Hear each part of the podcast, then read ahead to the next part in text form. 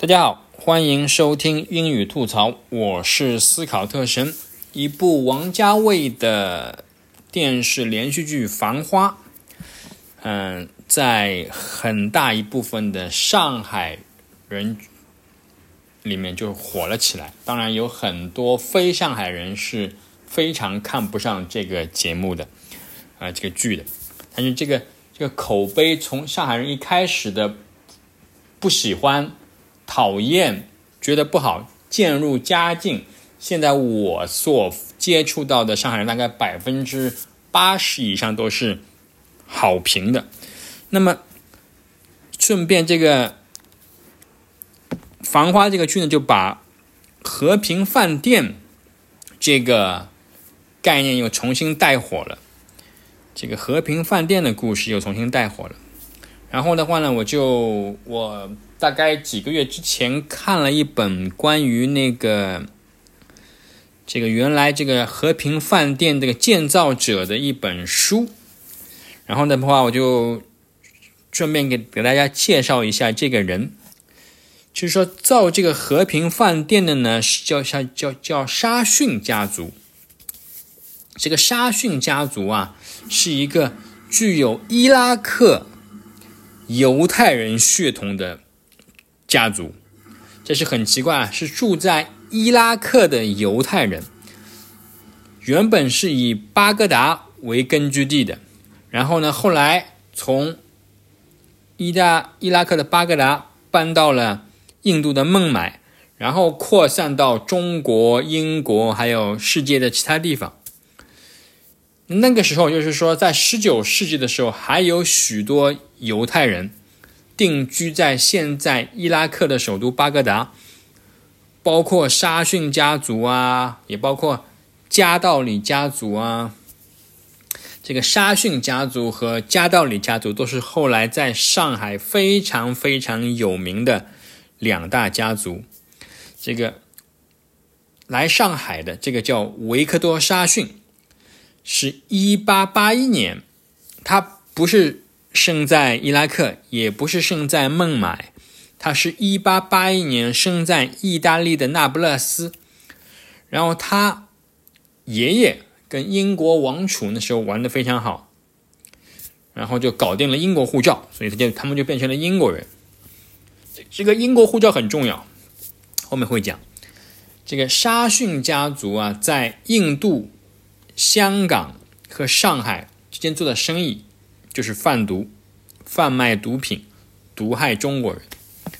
然后呢，上海外滩啊，这个英文名字叫 The Bund，但这个 B U N D Bund 这个词不是英语，是来源于印度的印地语，就是提案或者是有提案的港口的意思。维克多·沙逊在上海就造了这个沙逊大厦。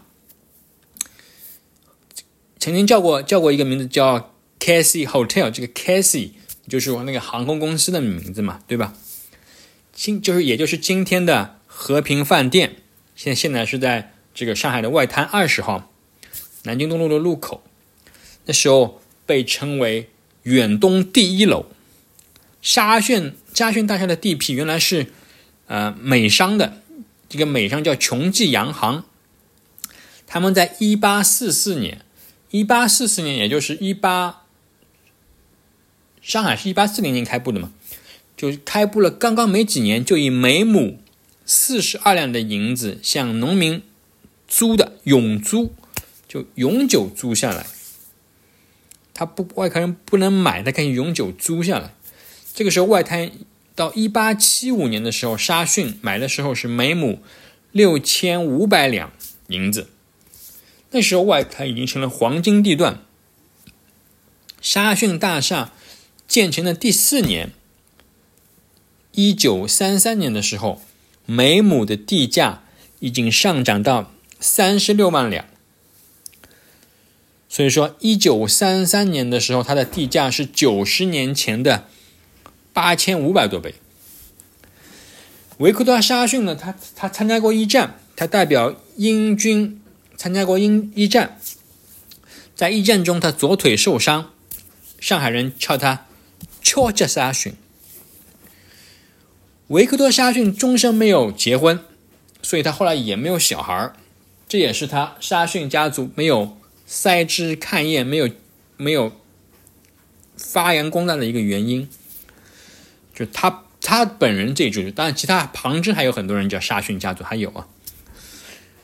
他喜欢给女朋友拍照，给或者然后给准女朋友看他给以前女朋友拍的那些果照。沙逊呢，因为是英国护照，所以说呢，他可以当上海公共租界工部局的董事。只有英国护照，后来后来加上只有英国护照才能才能当那个，因为上海公共租界工部局的董事。上海公共租界工部局英文叫 Shanghai Municipal Council。上海 Municipal Council 这个词就是上海工部局，这缩写就是 SMC。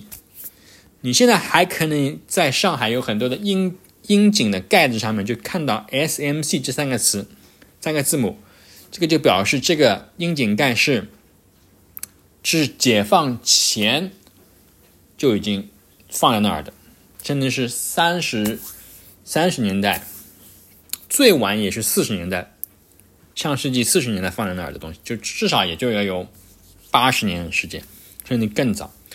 然后呢，还有一个家族叫加道里家族，加道里家族他也是犹太人，也是犹太裔，祖先也是住在伊拉克的首都巴格达。然后有一个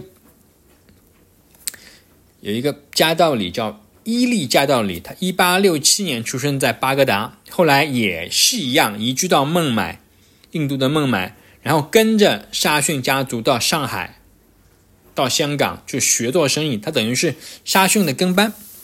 然后伊利加道里出生在巴格达，所以他没有英国护照，但是按照当时很奇怪的逻辑，他是算法国人，他算是法国人。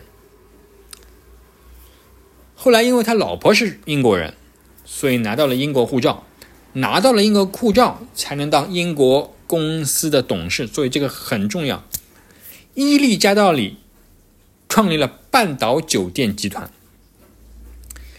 然后一九一九年，埃利加道里在现在黄陂南路上面的公馆着了火，他的太太摩卡塔为了营救。在房子里面的家庭女教师不幸去世了。然后，一九二四年新的公馆建成，就是加道里的新公馆建成。它整个公馆占地要一万五千平方米，建筑面积四千六百九十二平方米。公馆有大小房间有二十几间，底层有一个可以让。六啊八百个人一起跳舞的这个大厅，还有这个餐厅可以有一百个人用餐。南面的草坪上有马厩，有鹿厩，有关着马关着鹿，还有网球场，还有呃温室，这个叫暖气花房。夹道里的公馆就是现在是上海静安区的延安西路六十四号。就是现在中福会少年宫所在地。埃利加道里有两个儿子，哥哥叫罗兰士，弟弟叫赫里士。然后，一九四一年太平洋战争爆发的时候，弟弟加道里留留在上海看管公馆，然后其他的家道里的家族在香港度假。赫里士。这个弟弟啊，就在上海被日军扣留了。其他人呢，在香港被抓住，然后被日日本人抓住以后，装关到了香港的集中营。然后艾里家道里就想，我在上海，我在香港待的不舒服啊，就向日军要求，我要回上海养病。他讲，哎，上海我这个多好，我。我有一个公馆，我回去住，比你关在你这个集中营里面爽多了吧？然后日军同意了，你可以回去，你们全家都可以回去。家道李家就很高兴啊，他们就买了票，每人买了很贵很贵的高价票，船票，自己回了上海。回到上海以后，哎，回来想回家，回自己家可以住了吗？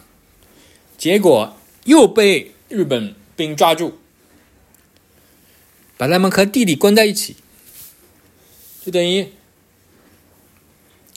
自己买票从香港到了上海，继续被日本人关起来，就纯粹被日本人玩玩了一把。然后再我讲讲另外一个是讲就讲犹太人的事情，在。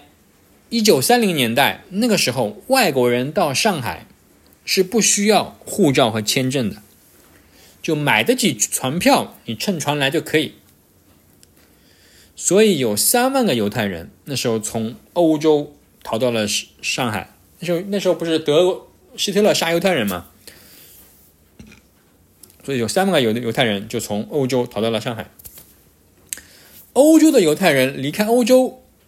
需要其他国家的入境签证，证明他们有地方可以去，才能那边的人才帮你能让你离开欧洲。